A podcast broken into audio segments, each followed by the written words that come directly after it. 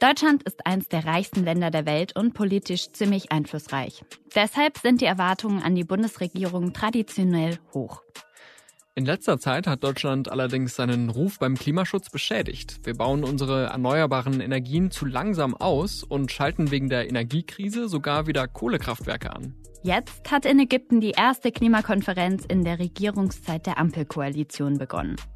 Was sich meines Erachtens auf die Verhandlungen und die ganze Frage der Bewältigung der globalen Klimakrise auswirken wird, sind diese unklaren Signale, die Deutschland und auch die EU insgesamt gesendet haben. Welche Rolle könnte und sollte Deutschland diesmal bei der COP spielen? Darum geht's in dieser Folge. Hier ist der Klimabericht der Spiegel-Podcast zur Lage des Planeten. Ich bin Jelena Berner. Und ich bin Marius Mestermann.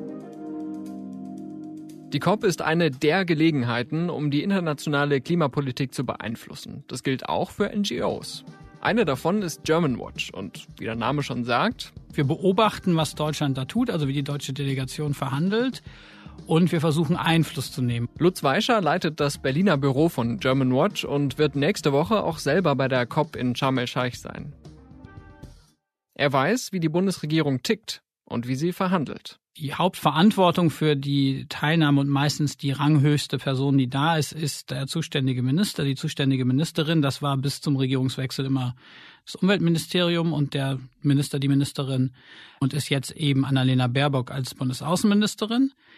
Es kommen häufig auch noch andere Minister mal sozusagen vorbei, zum Beispiel aus dem Entwicklungsministerium, was ja auch sehr viel Finanzierung für die Bekämpfung der Klimakrise bereitstellt. Aber es gibt sozusagen einen zuständigen Minister. Die Verhandlungen geführt werden aber vor allem äh, auch von Abteilungsleitern, Referatsleitern, also einfach Leuten aus dem Ministeriumsapparat, relativ hochrangigen Beamten, die eben die ganzen Verhandlungen vorbereiten und irgendwann kommt dann so in der zweiten Woche der Moment, wo man sagt, jetzt müssen die Minister ran. Und dann gibt es eben auch Verhandlungen auf Ebene der Minister oder der Staatssekretäre, wo die Beamten nicht mehr weiterkommen und politische Entscheidungen getroffen werden müssen, Kompromisse eingegangen werden müssen, dann ähm, müssen Minister verhandeln oder Staatssekretäre. Es ist sehr interessant, dass das praktisch jetzt unter der Ägide des Auswärtigen Amtes läuft. Die Außenministerin Annalena Baerbock hat sich ja auch die frühere Greenpeace-Chefin Jennifer Morgan ins Haus geholt als Staatssekretärin, die eben zuständig ist für internationale Klimapolitik. Bringt das was? Ich glaube, es gibt niemanden, den man in Berlin, in ganz Deutschland hätte finden können, der dafür qualifizierter gewesen wäre. Jennifer Morgan war ja nicht nur Greenpeace-Chefin, ähm, sondern hat davor auch schon für eine Reihe anderer Thinktanks und, und Nichtregierungsorganisationen gearbeitet. Immer zur internationalen Klimapolitik. Sie war wirklich äh, auf jeder COP und kennt die handelnden Personen da persönlich, kennt diesen Prozess sehr gut und ist, glaube ich, deswegen eine sehr gute Besetzung für diesen Posten gewesen, ähm, weil sie einfach die internationale Klimapolitik gut kennt und natürlich auch mit ähm, einem hohen Anspruch an sich selbst daran geht, auch was verändern zu wollen.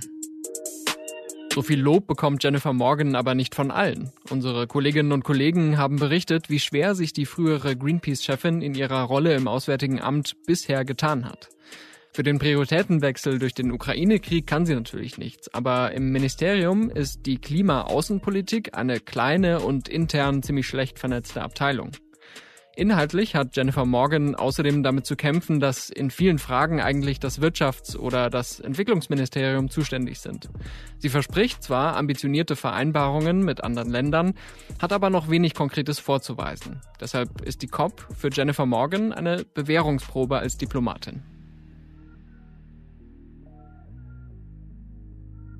Sie haben vorhin schon angedeutet, Sie wollen mit German Watch dort auch selbst Einfluss nehmen auf die Verhandlungen. Sie wollen Druck machen. Was bedeutet das denn? Wir organisieren uns sehr stark im Netzwerk mit anderen Umwelt-NGOs aus anderen Ländern. Also es ist ja ein multilateraler Versuch, ein globales Problem zu lösen. Ähm, das müssen wir auch auf NGO-Seite widerspiegeln, indem wir uns eben mit, mit Klimaorganisationen aus der ganzen Welt vernetzen. Und äh, wir machen erstmal einfach sehr, sehr viele Termine und Gespräche mit Verhandlern, um unsere Positionen rüberzubringen. Wir haben häufig die interessante Funktion, auch mal Brücken zu bauen oder besser zu wissen, was die andere Seite eigentlich will, als dass die Verhandler wissen und deswegen auch mal Vorschläge einbringen zu können, wie ein möglicher Kompromiss, eine mögliche Lösung aussehen würde. Die andere Seite wären dann andere Länder. Genau, also wir sprechen ähm, als internationales NGO-Netzwerk eben mit dem amerikanischen, chinesischen, EU, afrikanischen Vertretern, Vertretern der kleinen Inselstaaten und können deswegen die Position der Länder gut einschätzen. Und manchmal haben wir das Gefühl, besser auch vielleicht erkennen, wo es noch Bewegungsspielräume geben könnte, ähm, als die, die sich in den formalen Verhandlungen nur die Delegationen gegenübersetzen und erstmal natürlich hart bei ihren Linien bleiben. Druck machen wir aber dann natürlich auch einfach, indem wir Sachen öffentlich machen. Also indem wir sagen, hier positioniert sich eine Regierung einfach falsch, ignoriert die Klimawissenschaft oder, oder verhindert eine sinnvolle Lösung. Das machen wir mit Pressemitteilungen, Pressekonferenzen. Die internationalen NGOs verleihen das Fossil des Tages, Fossil of the Day. Das ist so ein äh, Negativpreis, der ähm, an eine oder mehrere Delegationen jeden Tag geht, die sich besonders daneben benommen haben in den Verhandlungen. Kriegt Deutschland den oft? Deutschland kriegt den nicht sehr oft. Deutschland äh, hat den auch schon mal bekommen, häufig weil in der nationalen Klimapolitik die Umsetzung nicht stimmt. Also das eine ist ja, wozu man sich international verpflichtet, das andere ist, ob man das dann zu Hause auch umsetzt. Ähm, es gibt aber natürlich Länder wie Saudi-Arabien, Russland, ähm, je nach Regierung, gerade nicht die letzten Jahre, aber schon Australien, die USA natürlich, je nach Regierung, die da häufiger aufs Treppchen müssen. Die Bundesregierung ist ja auch kein homogener Akteur und äh, dasselbe stelle ich mir bei dieser Delegation vor, bei der Klimakonferenz, vor allem wenn da verschiedene, auch parteipolitisch unterschiedlich geprägte Ministerien äh, am Werk sind. Sehen Sie da grundsätzlich auf deutscher Seite schon Konfliktlinien, die erstmal mit in diese COP reinspielen? Das kann es im Einzelfall mal geben, ist aber eher die Ausnahme. Die internationale äh, Verhandlungsposition ähm, also es ist ganz klar, es gibt ein federführendes Ministerium, das war immer das Umweltministerium, jetzt ist es das Auswärtige Amt, die äh, das festlegen, auch mit den anderen Ressorts abstimmen. Aber da gibt es aus meiner Sicht nicht so viel Reibereien. Aber wie gesagt, bei Einzelfragen kann es das mal geben. Es kommt ja dann noch so eine zusätzliche Kompromiss- und Konsensebene dazu. Deutschland verhandelt gar nicht als Deutschland, sondern die EU verhandelt für alle Mitgliedstaaten. Äh, das heißt, es werden erstmal innerhalb der EU-Positionen abgestimmt. Und äh, ja, also das ist ein aufwendiger Prozess und natürlich sind die Positionen und parteipolitischen Prägungen in den verschiedenen EU-Mitgliedstaaten liegen noch viel weiter auseinander als innerhalb der Ampel. Man muss sich, man muss eine gemeinsame Position irgendwie mit einer gemeinsamen Position da reingehen, aber die ist in der Regel vorher ganz gut abgestimmt. Jetzt, wo Sie schon die europäische Ebene ansprechen, Deutschland hat ja durchaus auch in den vergangenen Monaten Kritik auf sich gezogen durch Alleingänge, gerade in der Energiepolitik. Erwarten Sie, dass sich das auf die Verhandlungen irgendwie auswirkt? Was sich meines Erachtens auf die Verhandlungen und die ganze Frage der Bewältigung der globalen Klimakrise auswirken wird, sind diese unklaren Signale, die Deutschland und auch die EU insgesamt gesendet haben. Äh, wir hören das sehr viel von unseren internationalen Partnern. Ähm, wie ist es denn jetzt mit der Energiewende? Also wir haben halt einerseits mit dem Osterpaket die das größte Beschleunigungsprogramm, ähm, Entfesselungsprogramm für erneuerbare Energien gesehen dieses Jahr. Aber gleichzeitig laufen Kohlekraftwerke länger. Jetzt beginnt eine Diskussion, eine Unsinnsdiskussion, wie ich finde, über Fracking. Die Frage ist, wie viele LNG-Terminals bauen wir? Der Bundeskanzler hat Interesse, afrikanische Länder wie den Senegal bei der Erschließung neuer Gasfelder zu unterstützen. Also da werden eine Menge Signale gesendet, die irgendwie aussagen, mh, vielleicht gehen wir doch noch mal ein bisschen auf fossile Brennstoffe äh, und gleichzeitig auch Signale, die sagen, wir beschleunigen jetzt die Energiewende. Das ist total unklar und das ähm, ist nicht gut für den globalen Klimaschutz, weil natürlich sich auch ähm, andere Länder daran orientieren, was die großen und reichen Länder machen ähm, und Investoren sich daran orientieren. Und das äh, große Signal von Paris war, die Weltgemeinschaft ist sich einig, es geht jetzt raus aus Kohle, Öl und Gas. Das müssen wir alles auf Null bringen bis Mitte des Jahrhunderts. Und äh, jetzt gibt's da so eine gewisse Unsicherheit und die COP ist eigentlich die Gelegenheit, nochmal klarzustellen, nein, bei diesem Ziel und diesem Pfad bleibt es. Befürchten Sie eigentlich, dass Sie da in Sharm el-Sheikh mal äh, schief angeschaut werden, weil Deutschland jetzt plötzlich so einen fossilen Rollback macht?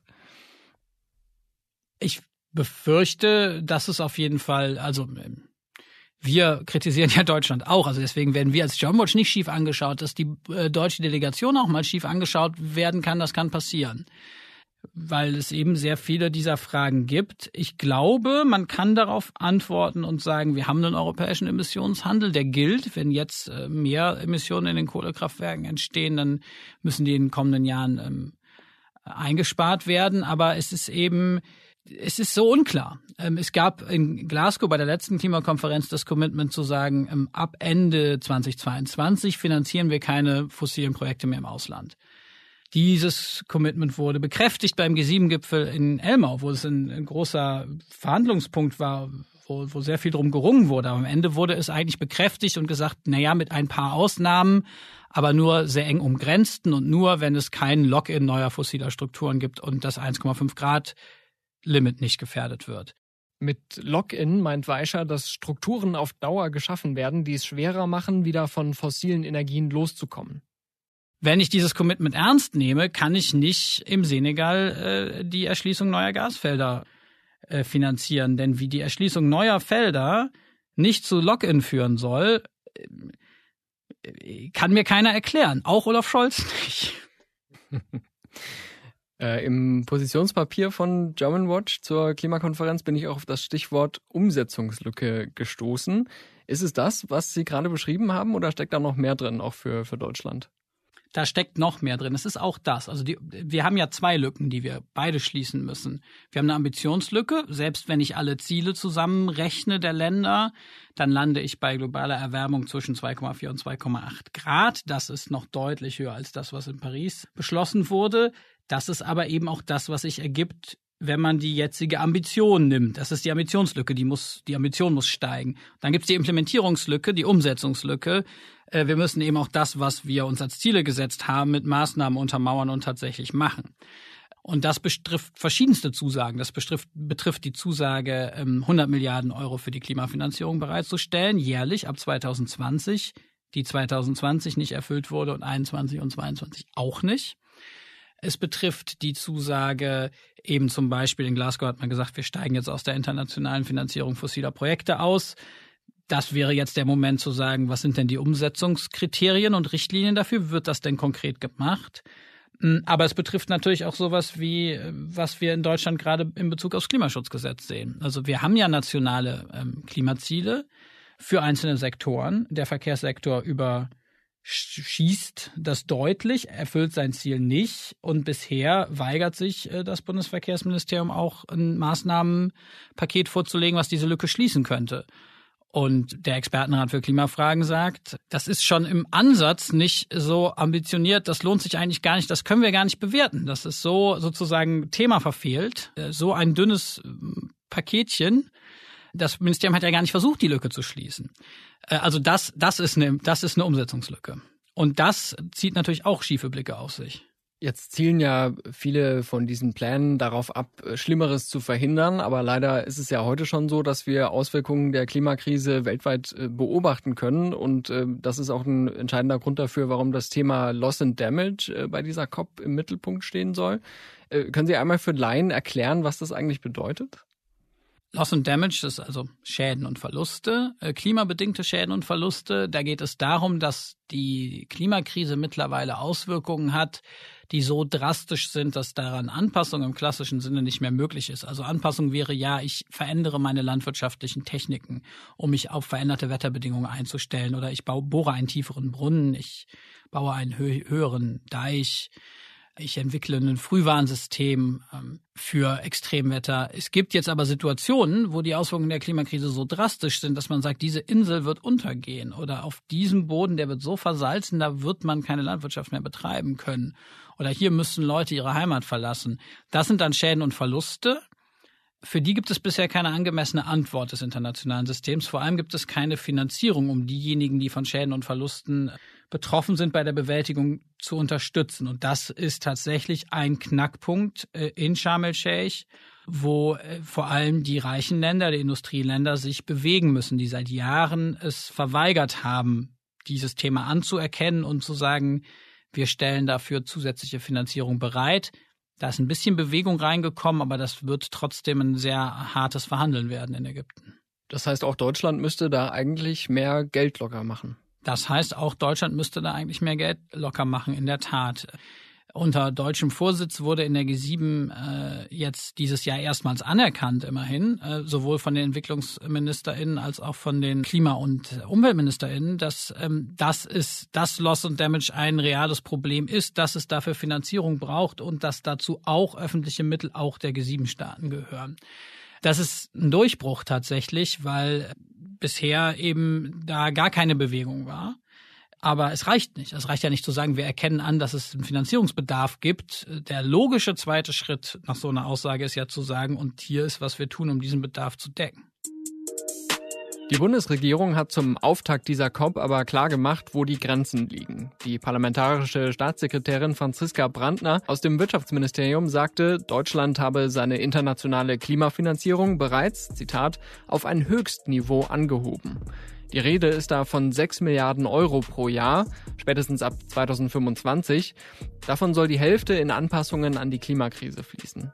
Der ägyptische Botschafter in Deutschland sagte wiederum, die Zusagen der Industrieländer seien noch viel zu niedrig. Bundeskanzler Olaf Scholz, der hat im Sommer beim Petersberger Klimadialog einen, äh, ich zitiere, globalen Schutzschirm gegen Klimarisiken versprochen, und zwar bis zur Klimakonferenz. Haben Sie davon nochmal was gehört? Ja, äh, daran wird weiter in der Bundesregierung gearbeitet. Ähm, das Entwicklungsministerium entwickelt dieses, diesen Schutzschirm und der Schutzschirm kann Teil einer Antwort auf Loss und Damage sein.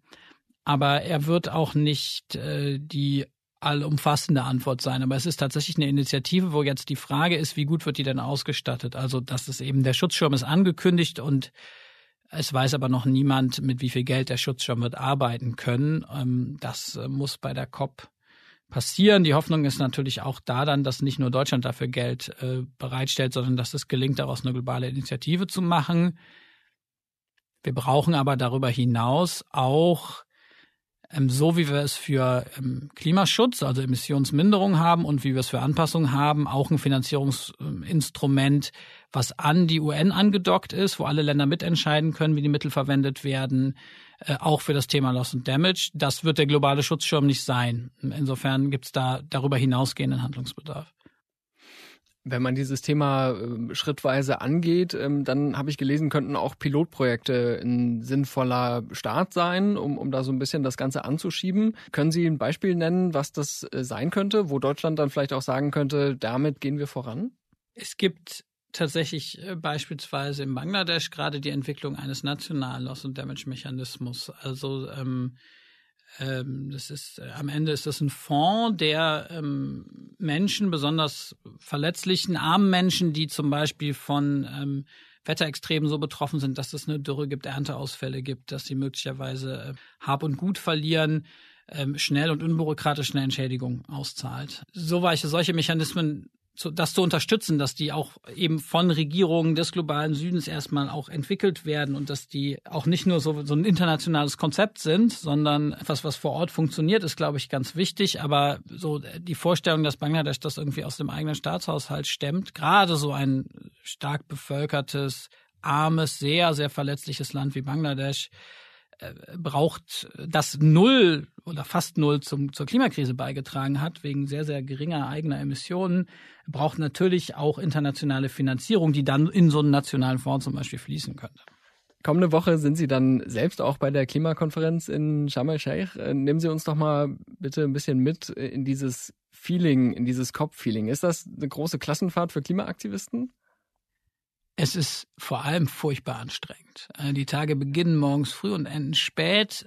Es hat den Klassenfahrtcharakter an dem Punkt, dass man eben viele PartnerInnen aus verschiedenen Ländern, mit denen man schon sehr lange zusammenarbeitet, ähm, trifft und man sich auch mal persönlich sieht. Aber eine Klassenfahrt macht mehr Spaß. Es beginnt damit, dass wir unser Jomwatch Morgentreffen haben, morgens um acht. Dann gibt es eine Abstimmungsrunde in dem einen NGO-Netzwerk, dann noch eine in dem anderen. Dann beginnen die Verhandlungen, wo wir uns aufteilen, wer äh, verfolgt was, wer setzt sich als Beobachter mit in welchen Verhandlungsraum. Muss man auch erstmal rausfinden, wo geht das überhaupt. Äh, am Rande laufen dann natürlich viele Einzelgespräche, auch informelle Gespräche, vielleicht beim Kaffee mit Verhandlern, aber auch mit anderen Experten. Es sind ja auch viele Klimawissenschaftler zum Beispiel vor Ort, die versuchen einzuschätzen, wie gut ist das, was hier vorgeschlagen wurde eigentlich oder welchen, welche Auswirkungen wird das äh, haben auf Emissionen. Dann in der Mittagspause treffen sich die Arbeitsgruppen des NGO-Netzwerks. Wir treffen uns vielleicht auch nochmal Germanwatch intern, um eine Pressemitteilung vorzubereiten oder sowas. Und dann zieht sich das Ganze dann bis in den Abend. Und abends gibt's dann noch ähm, Abendessen, wo man in der Regel mit Experten zu einem bestimmten Thema nochmal diskutiert, zur Klimafinanzierung oder sowas. Die Tage sind sehr lang und man trinkt viel Kaffee und äh, nimmt sich zu wenig Zeit zum Essen. Man muss dazu aber sagen, es lohnt sich. Also sonst würde ich da jetzt auch nicht ähm, zum wiederholten Male ähm, hinreisen, wenn ich mir anschaue, dass wir jetzt eben auf 2,4 bis 2,8 Grad Erwärmung zusteuern. Vor dem Pariser Klimagipfel steuerten wir auf deutlich über 4 Grad zu. Das heißt, dieser Mechanismus, wir machen Druck, wir schauen hin, die Staaten müssen sich selbst verpflichten, sich Klimaziele setzen, danach wird nochmal von der UN gerechnet und gesagt, reicht es denn oder bleibt eine Lücke? Ein Jahr später treffen wir uns wieder und alle müssen berichten, was sie getan haben. Der funktioniert. Das Problem ist, er funktioniert nicht schnell genug. In der Klimaberichtfolge vor einer Woche haben wir über das Gastgeberland der diesjährigen Klimakonferenz gesprochen, Ägypten. Lutz Weischer sagt dazu, die Menschenrechtslage in Ägypten sei auch für German Watch ein kritisches Thema. Das hinterlässt in der Tat ein mulmiges Gefühl. Und ich glaube, es wird eine ganz wichtige Aufgabe für die Regierung, auch die vielen Regierungen, die das jetzt gegenüber der ägyptischen Präsidentschaft ansprechen und einfordern, damit nicht aufzuhören, wenn die Kopf vorbei ist, sondern insbesondere auch dann zu sagen, wir schauen hier weiter genau hin und achten darauf, dass äh, Klimaaktivisten nicht in den Knast geworfen werden. Dass das eine reale Gefahr ist, haben die ägyptischen Sicherheitskräfte vergangene Woche wieder mal unter Beweis gestellt. Ein indischer Klimaaktivist wurde bei einem Protestmarsch von Kairo nach Sharm el-Sheikh festgenommen, weil er seine Aktion angeblich nicht angemeldet hatte. Auch in anderen Städten soll es Festnahmen gegeben haben. Was diese Woche auch noch wichtig ist. Hoffnung für das Amazonasgebiet. In Brasilien leidet der Regenwald, dort werden große Mengen Holz geschlagen.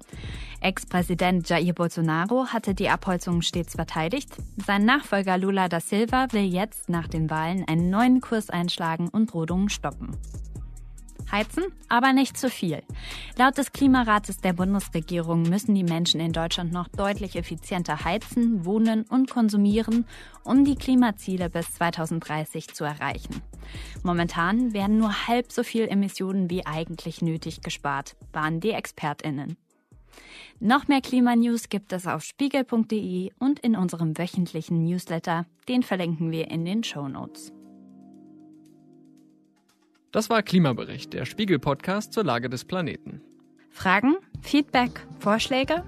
Gerne melden unter klimabericht.spiegel.de oder per WhatsApp unter 0049 40 380 80 400. Wir hören uns hier kommenden Dienstag wieder mit einer neuen Folge Klimabericht. Bis dann. Ciao.